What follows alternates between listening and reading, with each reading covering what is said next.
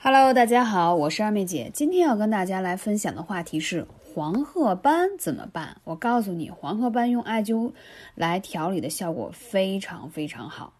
说起艾灸呢，可能大家都已经很熟悉，但是并不知道艾灸对于面部的美容效果很好。告诉你，答案是肯定的。日常生活当中啊，女性常常用来进行养生用艾灸，艾灸有助于提高女性的身体健康啊，比如调节妇科啊、痛经、月经不调等等，还可以延缓衰老。很多的时候，女性卵巢出现问题啦，月经不调啦，脸上会随之出现黄褐斑，但是通过正确艾灸可以有效改善这些状况。那我推荐大家，通常来说啊，如果你想通过内部调理的穴位呢，啊，可以是一周最少是三到四次。跟你说几个穴位，专门调理皮肤上的色斑问题啊。第一个是三阴交，它在我们的脚踝处的内侧，它是肝经、脾经、肾经三条阴经汇聚在这里。而且呢，我通常啊还会说它叫女神灸，为什么呢？这个穴位第一。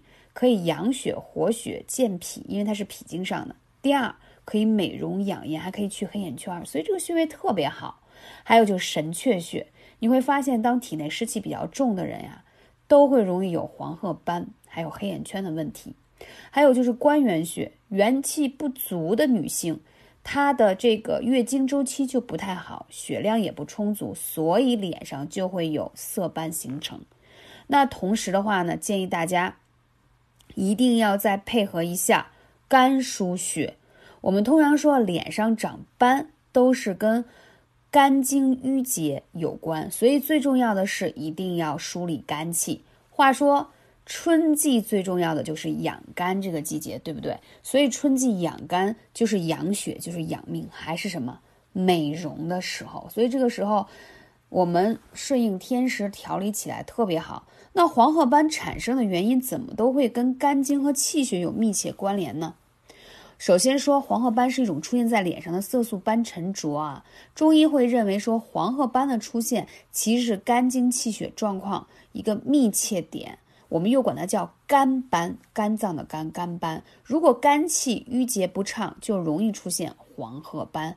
一个人如果长时间闷闷不乐，那么压抑时间久了，就会让肝气出现郁结，从而会出现化热，慢慢就会出现在体内的。阴血呀，导致颜面的气血不和，最终就长出斑了。所以这个就说，咱从根儿上讲，并不是说简单用一些美白精华什么，那是有效。但是我们不是说给它涂抹下去就可以，要彻底把身体的症状调理上。所以我们说，呃，为什么说全息法？就是其实面部也好，足底也好。它是你一个身体经络气血一个反射区，你之所以长斑了，就是告诉你你肝气郁结的表现，所以你要从内部调理起来。你会发现，有色斑的人经常脾气比较大，而且比较着急，而且通常还会伴随有烦躁不安，还有失眠啊、盗汗。然后来月经的时候还容易乳房胀痛。其实你别看简单一个色斑，经常我给粉丝面诊的时候啊，我说我从你的面诊我就知道你对应五脏六腑有什么样的问题啊，就是因为这个其实面部是代表你的气血是否通畅、气血是否亏损的一个问题。所以刚才讲到的这几个点呢，就是可以从内部来化解啊肝斑形成的原因。如果你想更直接一点的话，之前有粉丝问我说，艾灸能不能灸在脸上？这点我要跟大家讲一下，在古法艾灸当中呢，通常是可以拿悬灸的方式，在面部的一些美容穴进行艾灸，然后可以起到祛痘，还有化解色斑的作用。但是呢，由于面部的皮肤比较薄，血管比较丰富，通常灸的时间不能太久，而且如果你操作不好的话，容易烫伤。所以你可以结合那种。带那种砭石的那种，我们管它叫玉面养颜灸，是一种艾灸的这种工具啊。它可以直接灸在面部，因为它的那种火力比较温和，同时它还有一定的刮痧拨筋的作用。因为通常来说，无论你是形成了色斑，还是面部松弛，是你脸上的经络已经开始在松弛了。你需要在一边用温灸的方式去灸，然后用艾草的热。